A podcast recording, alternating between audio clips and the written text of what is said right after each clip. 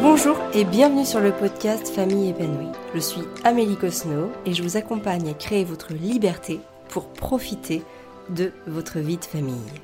Depuis 2015, j'accompagne les familles à améliorer et apaiser la relation avec leurs enfants.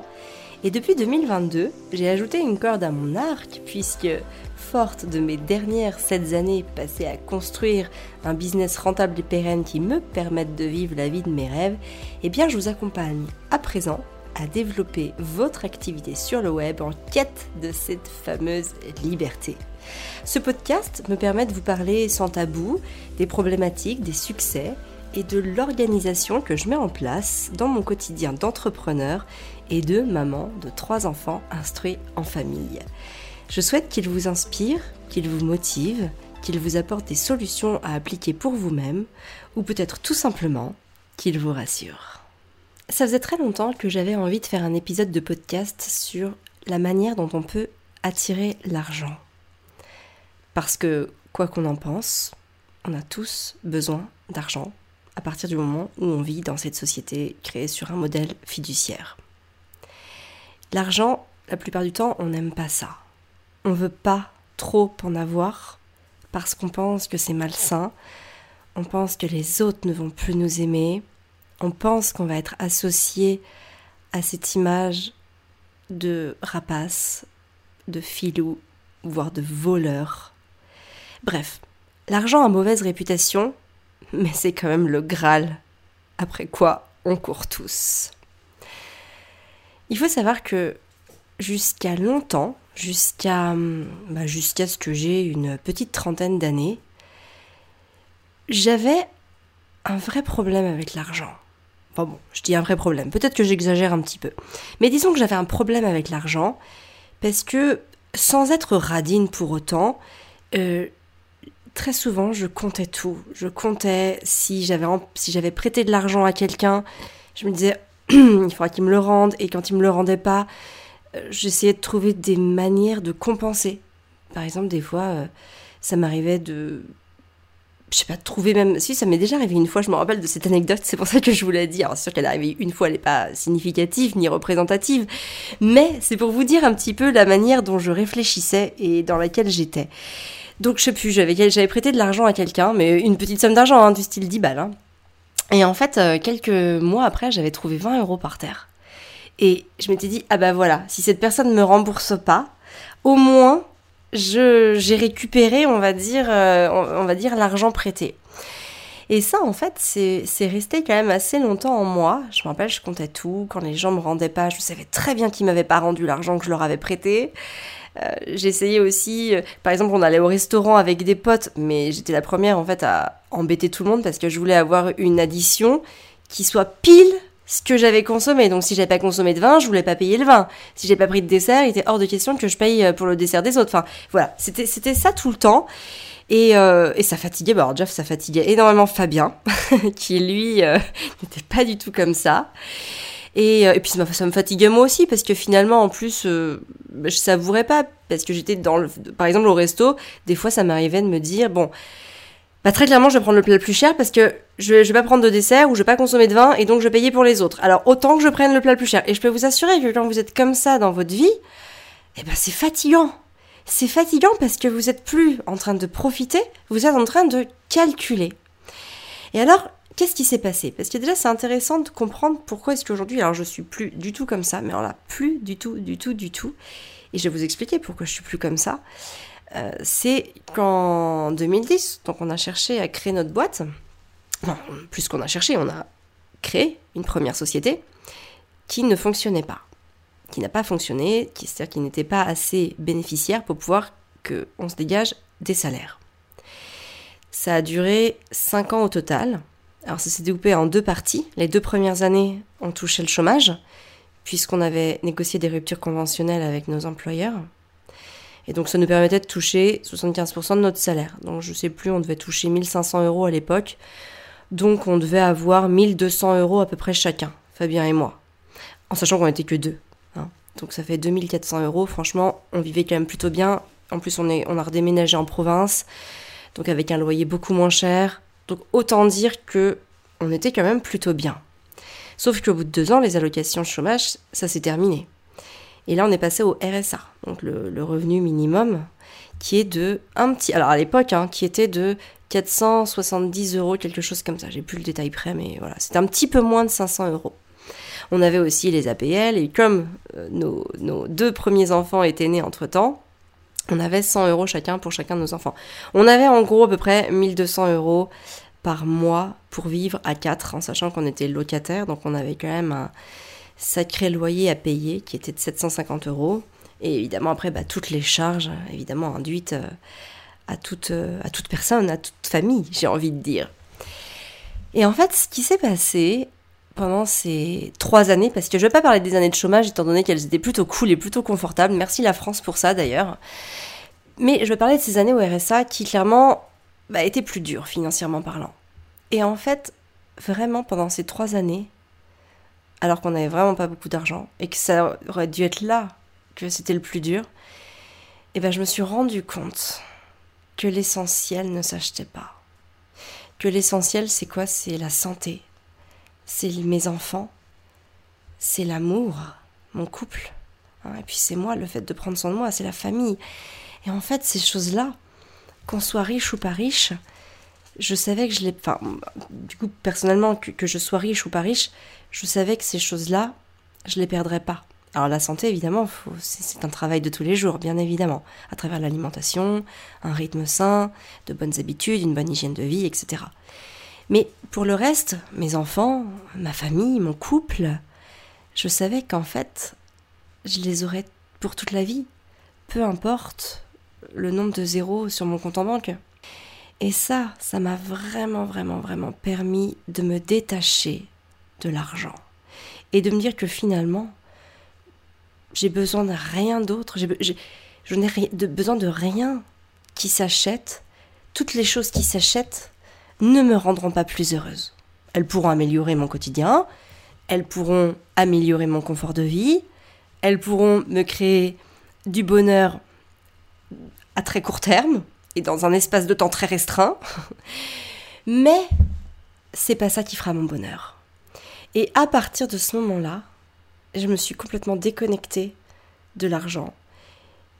Et je n'ai plus du tout réagi en faisant gaffe, en comptant, en me projetant, mais vraiment du style au restaurant, même quand on, quand on était au RSA et qu'on choisissait de se faire un restaurant avec des potes, parce que mine de rien, on voulait continuer d'avoir une vie sociale. Alors on en faisait peut-être moins, mais quand on faisait, ben on le faisait.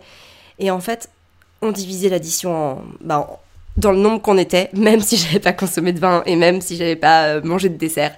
Et d'ailleurs, je vais vous dire pourquoi j'ai fait ça au début. Pas du tout euh, dans un but recherché de cette finalité-là, mais tout simplement parce que je ne voulais pas que mes amis pensent que j'étais pauvre. C'est ça la vérité c'est que parce que je ne voulais pas que les autres savent que j'étais dans la précarité, j'ai fait comme si j'avais de l'argent.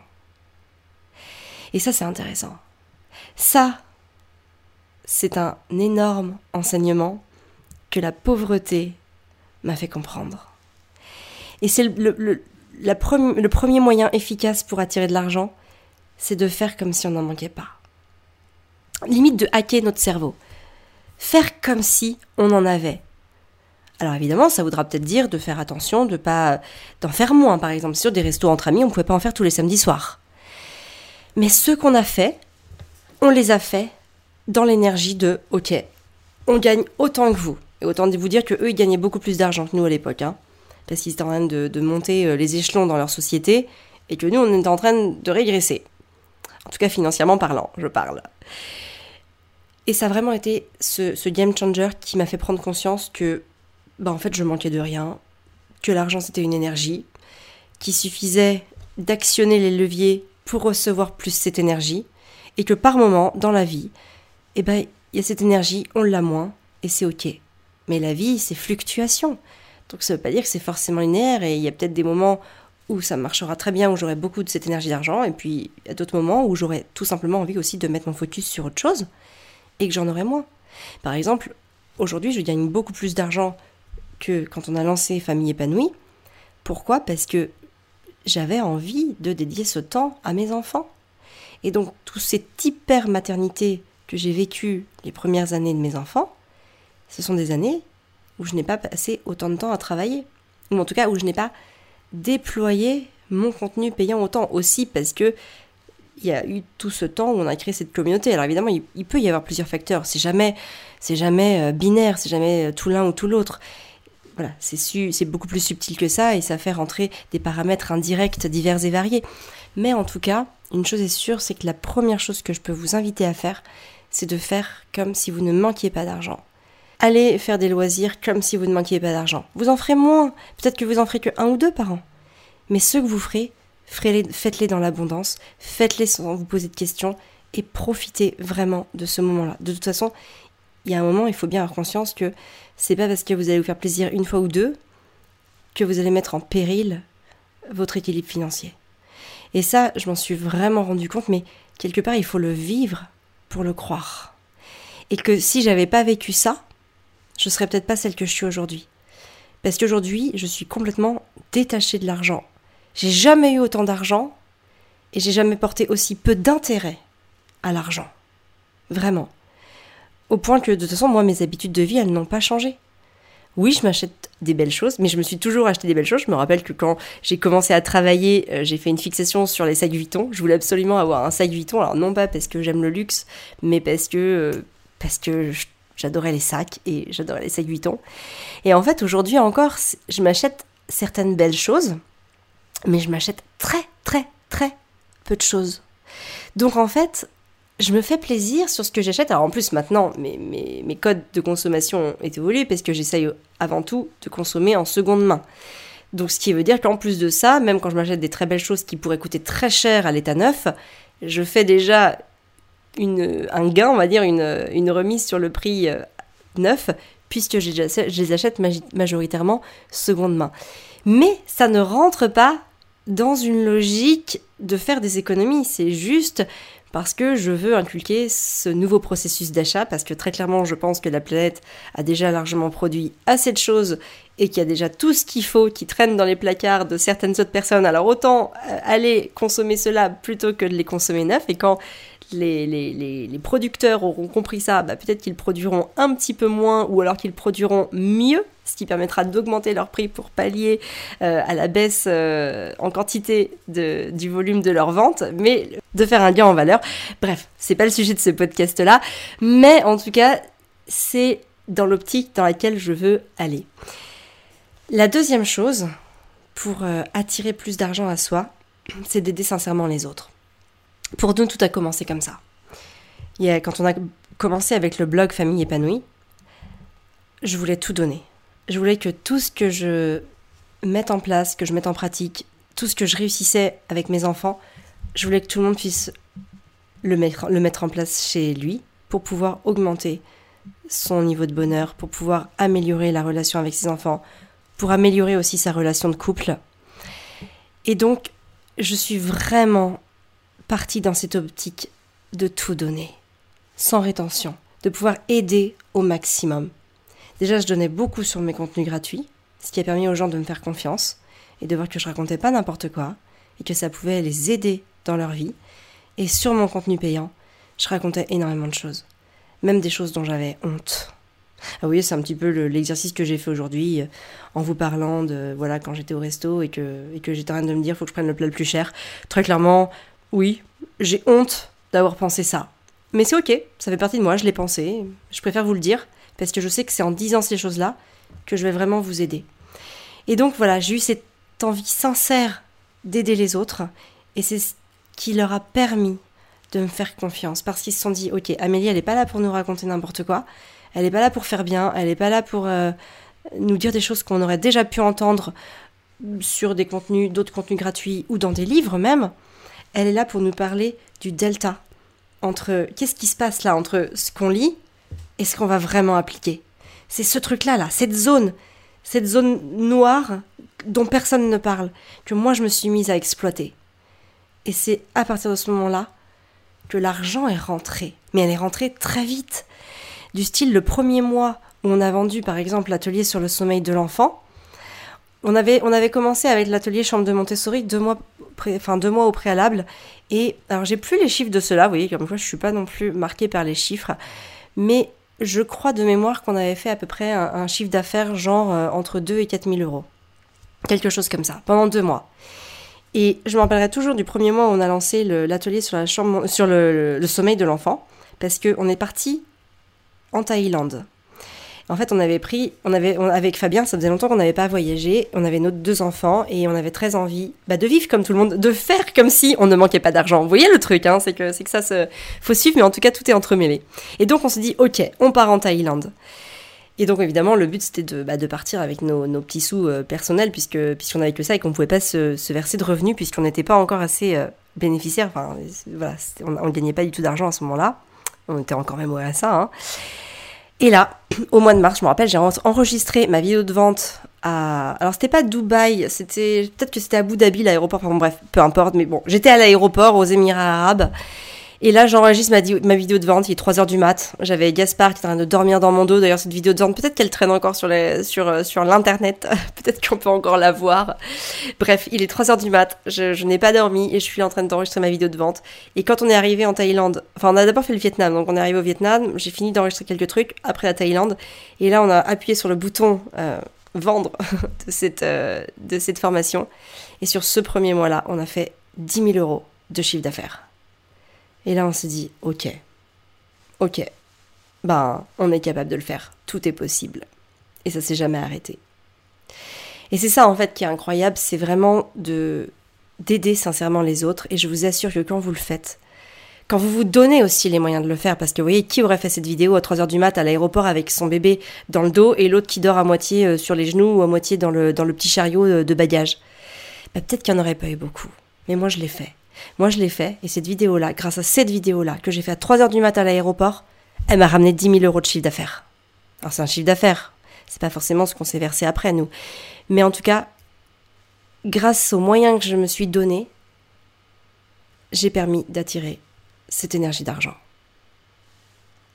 Et enfin, la troisième chose, c'est d'avancer malgré ses peurs. Moi, j'ai peur. J'ai très souvent peur. J'ai peur de faire des trucs. Par exemple, quand on a acheté notre maison, qui représentait un investissement immobilier, j'avais peur. Je me rappelle de chez le notaire, je tremblais, je tremblais de tous mes membres. Et j'étais en train de me dire, putain, mais quelle connerie on est en train de faire, on va plus avoir d'argent. Ayant vécu sous le, seuil de pauvreté, j'avais pas forcément envie d'y retourner. Et je me suis dit, mais qu'est-ce qu'on va devenir si on se plante? Et j'avais peur, je vous assure, je, je tremblais, j'avais les jambes en coton. Mais j'y suis allée. On l'a fait. Et j'en suis fière. Et en fait, j'avance toujours comme ça. J'ai souvent peur, comme tout le monde. Mais la différence, c'est que je vais au-delà de mes peurs. C'est que j'y vais quand même. J'ai peur, mais je saute quand même. Et je verrai bien. Parce que j'ai appris, avec toutes ces années, que de toute façon, tout est toujours remédiable. C'est pas parce que vous faites un pas en avant que vous pourrez pas refaire un pas en arrière ou un pas sur le côté. Et en fait, c'est avec cette énergie-là que j'avance malgré mes peurs. C'est que je me dis, ok, bah vas-y. Et puis si jamais ça va pas, t'inquiète pas, il y aura toujours une bouée de secours ou, une sortie sur la droite, sur la gauche, ou au pire des cas, un retour en arrière. Et c'est ok. On n'est pas en train de, se jeter dans l'inconnu avec toutes les portes qui se referment derrière nous. Les portes, elles restent ouvertes derrière nous.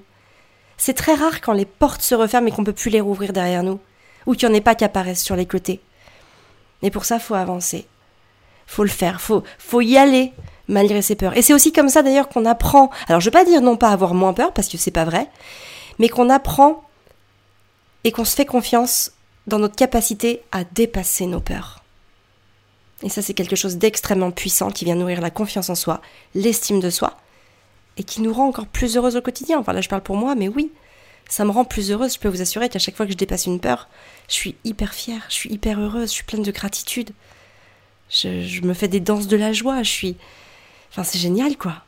Et je me dis, ok, bah, je suis inarrêtable en fait. Je peux tout faire à mon rythme. Parce que j'ai pas envie non plus de me mettre une pression de malade. Donc, puis en plus, euh, ce que j'aime convient bien. Mais on a besoin de ce challenge. Moi, honnêtement, ce challenge, que ce soit euh, dans mon entreprise, par exemple pour faire plus de chiffre d'affaires, ou personnellement pour faire euh, des trucs personnels, il m'anime ce challenge. C'est le sel, c'est le sel de la vie. C'est grâce à ça que je me sens vivante, que je me sens vibrer, que je peux rayonner aussi, parce que j'émets une énergie, j'émets une énergie vibratoire qui vient impacter tout le monde.